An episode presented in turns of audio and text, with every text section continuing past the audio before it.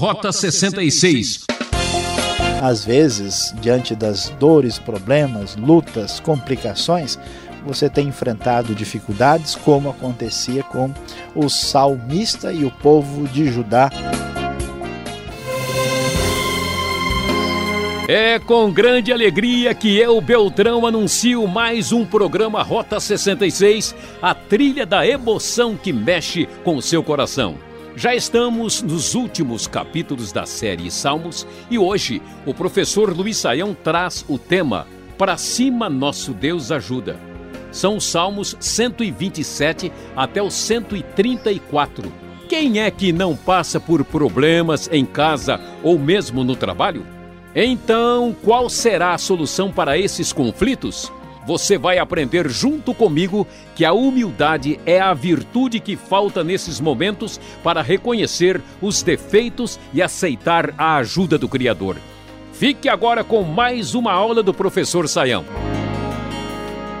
Rota 66 em nossa jornada e viagem pelo livro de Salmos.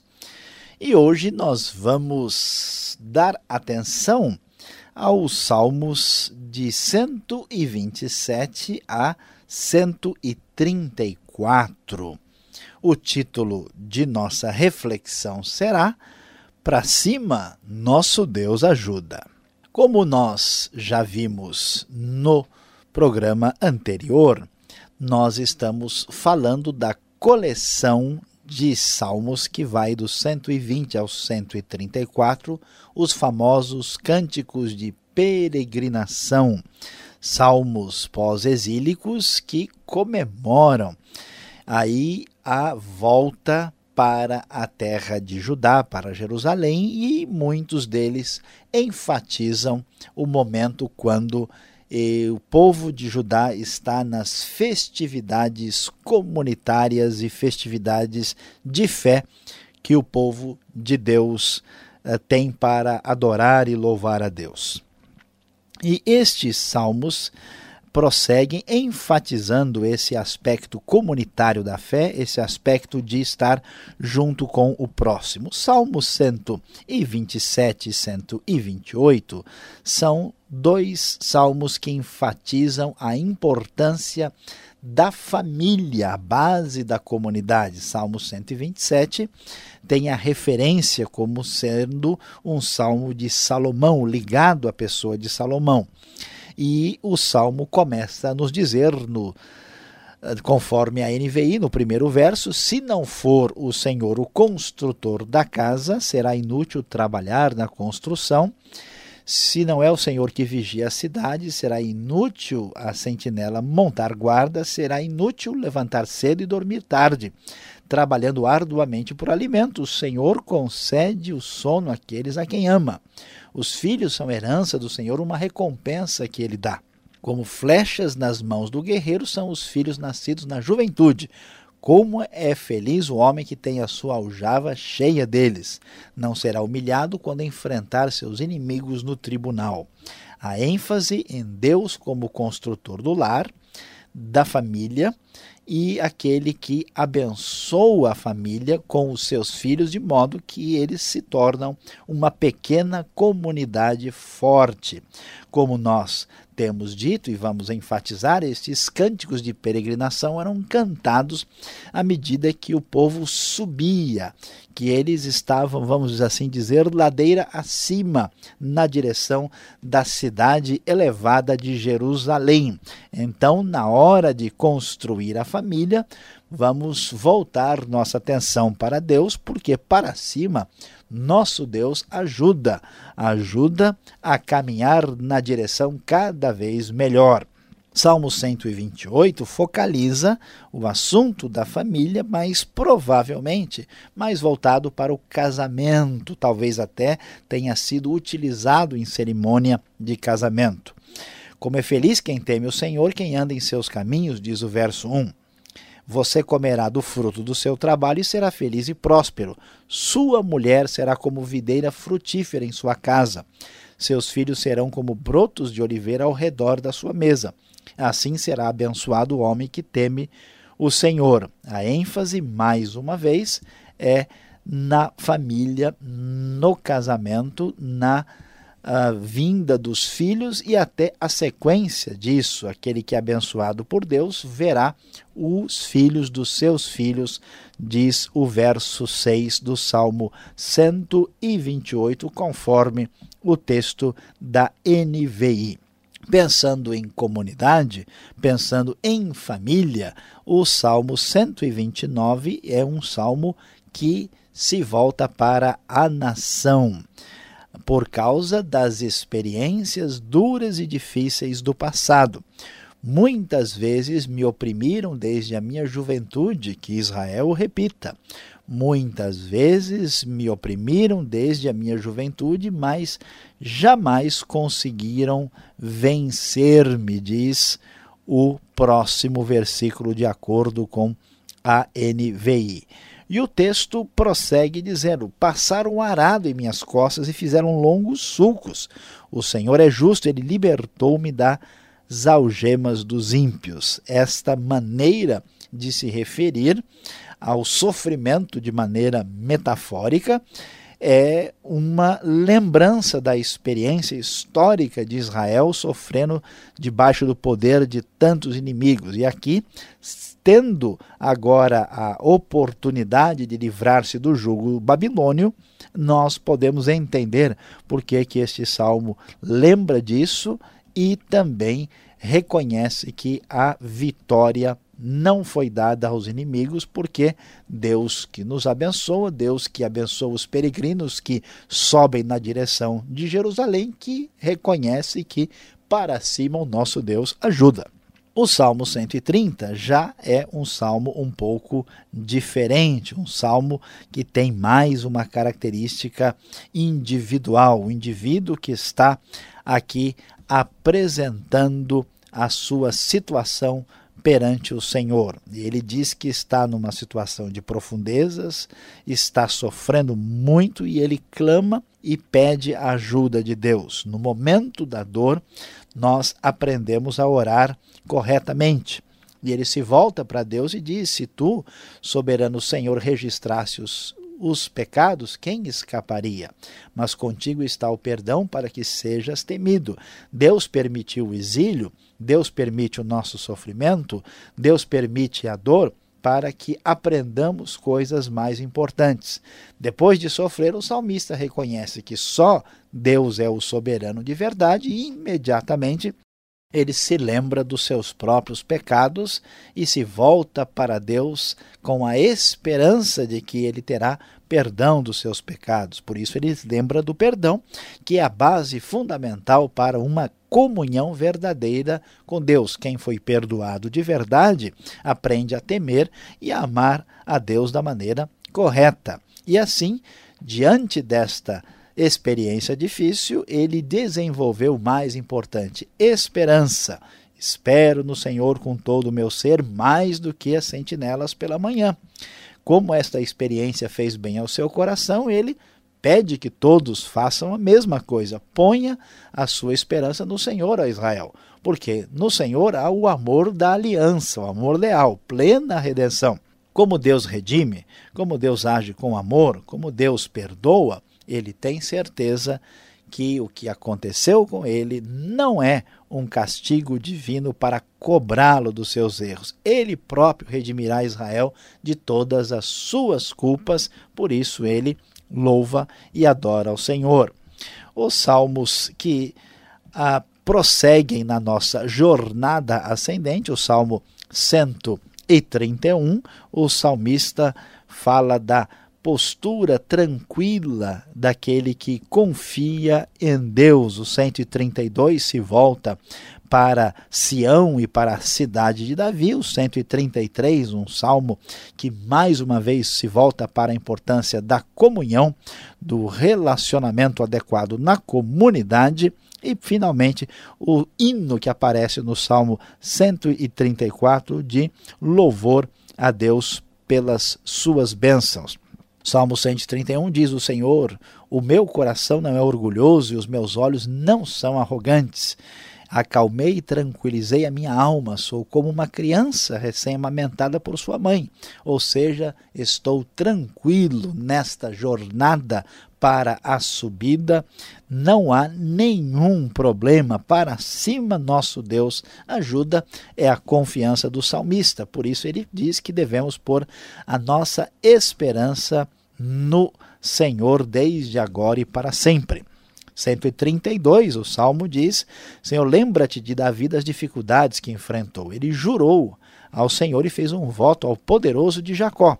Não entrarei na minha tenda e não me deitarei no meu leito, não permitirei que os meus olhos peguem no sono, nem que as minhas pálpebras descansem enquanto não encontrar um lugar para o Senhor, uma habitação para o poderoso de Jacó. E assim, o salmista fala da experiência de Davi como Deus é aquele Deus que fez, diz o verso 11, um juramento a Davi, um juramento firme que ele não revogará. Colocarei um dos seus descendentes no seu trono. E o verso 13 ainda enfatiza que Deus escolheu Sião com o desejo de fazer a sua habitação. Este salmo é importante porque ele está mostrando que Deus continua sendo o Deus da aliança. O fato do povo ter ido para o cativeiro, o fato do povo ter sofrido e não ter agora um rei propriamente dito, não tirou a esperança de que Sião permanecerá como a cidade do grande Deus.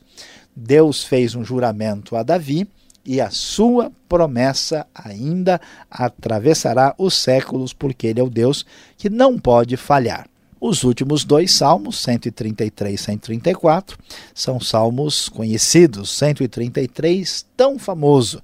Como é bom e agradável quando os irmãos convivem em união.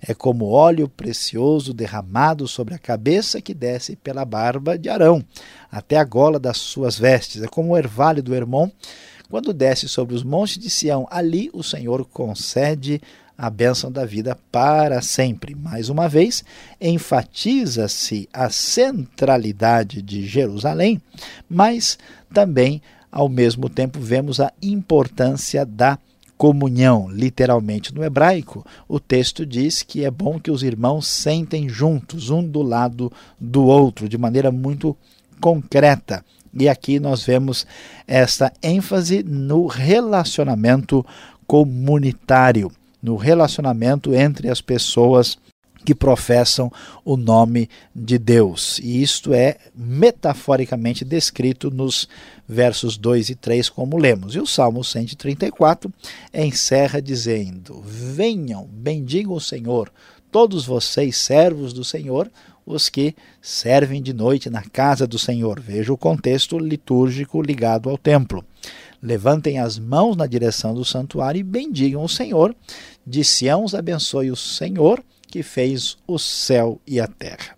Por isso, prezado ouvinte, diante das circunstâncias complicadas na vida, às vezes, diante das dores, problemas, lutas, complicações, você tem enfrentado dificuldades, como acontecia com o salmista e o povo de Judá na época do retorno do exílio.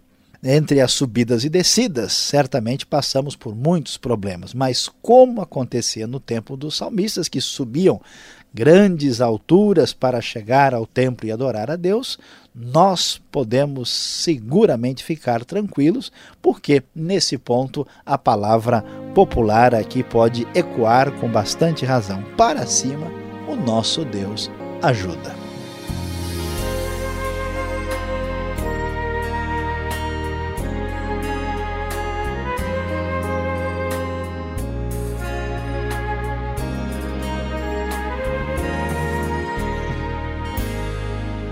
Como é gostoso ouvir o que a Bíblia tem a nos ensinar, não é mesmo? Esse é o programa Rota 66, o caminho para entender o ensino teológico dos 66 livros da Bíblia. Esta é a série Salmos, tema de hoje. Para cima, nosso Deus ajuda. Salmos 127 até o 134. Rota 66 tem produção e apresentação de Luiz Saião, textos de Alberto Veríssimo, locução Beltrão, numa realização transmundial. Mande sua carta. Escreva para a Caixa Postal 18.113, CEP 04626-970 São Paulo, capital. Ou correio eletrônico, rota66 arroba transmundial.com.br. E voltamos com as perguntas e a participação de Alberto Veríssimo.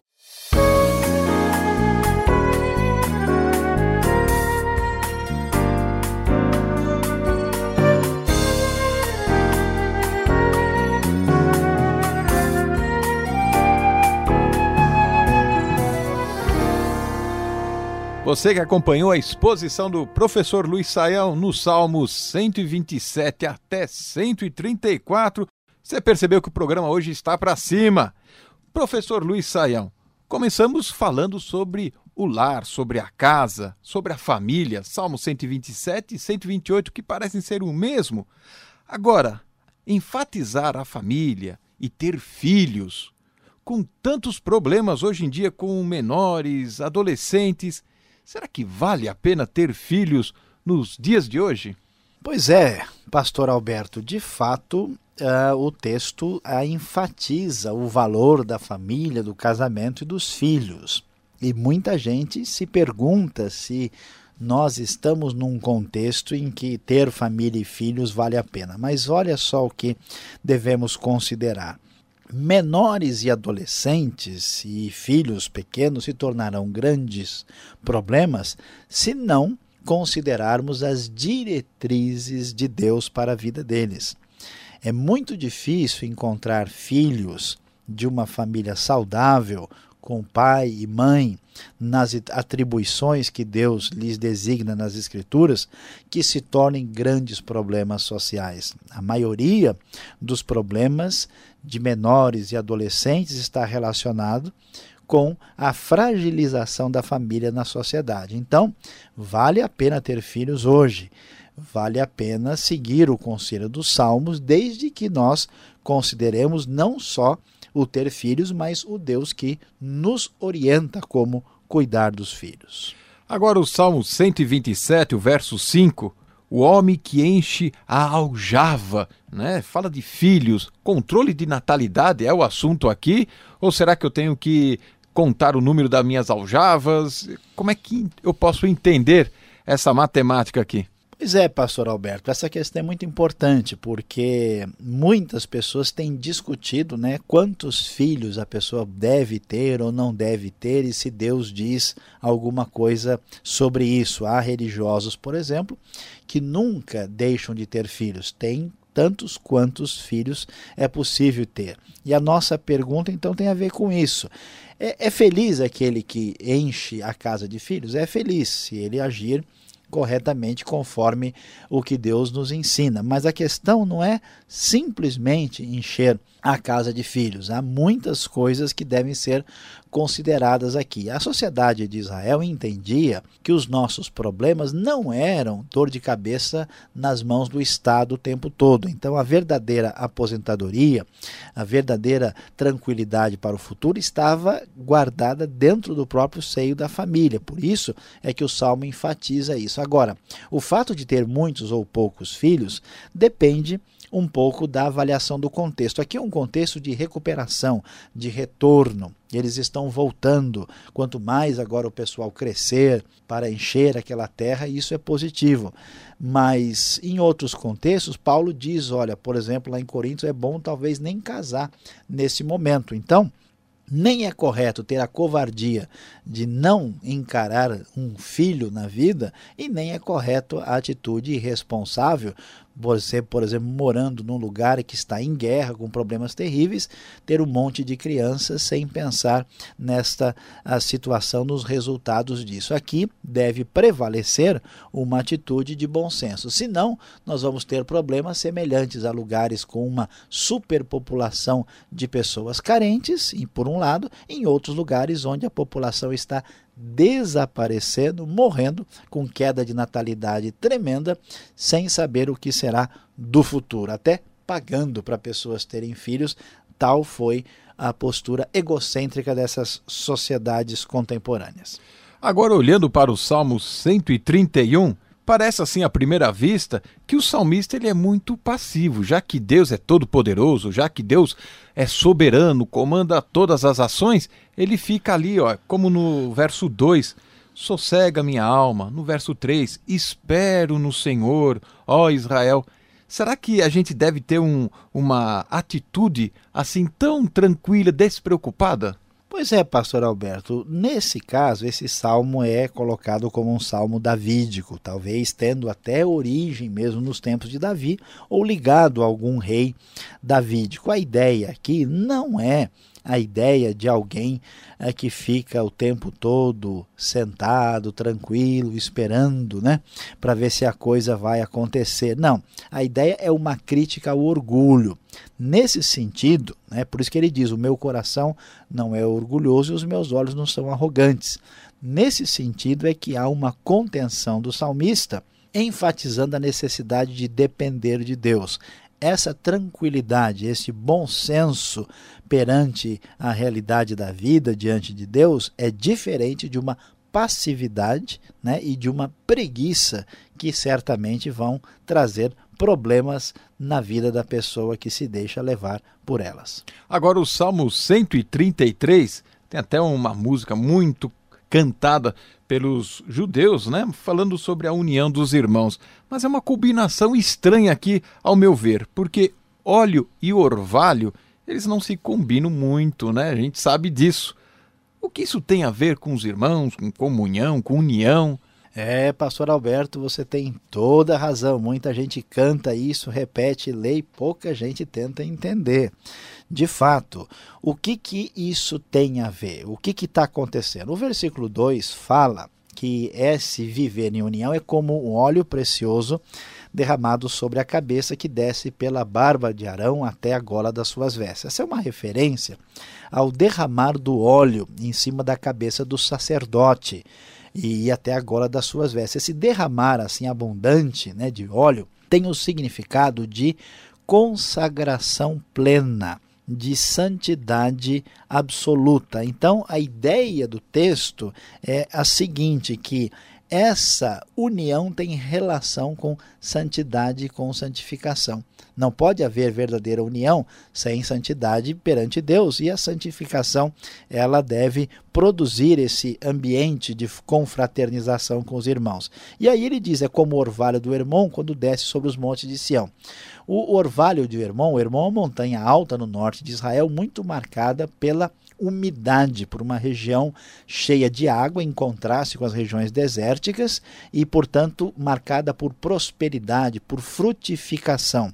Então, a ideia é a seguinte: a união que Deus deseja é acompanhada pela benção da santificação e da prosperidade e da frutificação que Deus concede a partir dos montes de Sião. E o importante é que o Senhor é que sustenta isso. É uma bênção completa para todos nós. É o Monte Hermão, não um monte de irmão. Não, não, esse monte de irmão é no outro salmo lá, quando nascem vários, né? Que os filhos enchem aljava. É outra história. Tá certo, você que está nos acompanhando, fique ligado, vem agora a conclusão desse estudo para você.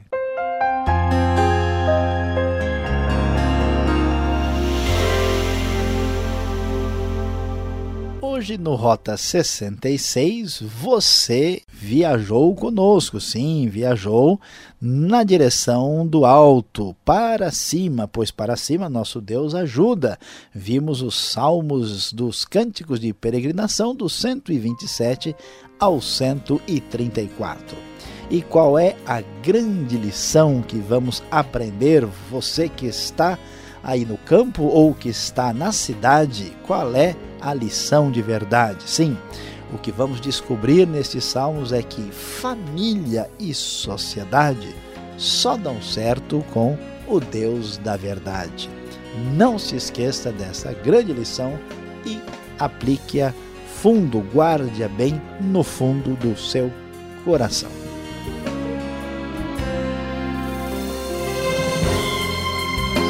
Rota 66 de hoje vai ficando por aqui. Eu, Beltrão, espero você nesta sintonia e horário com mais um estudo da série Salmos.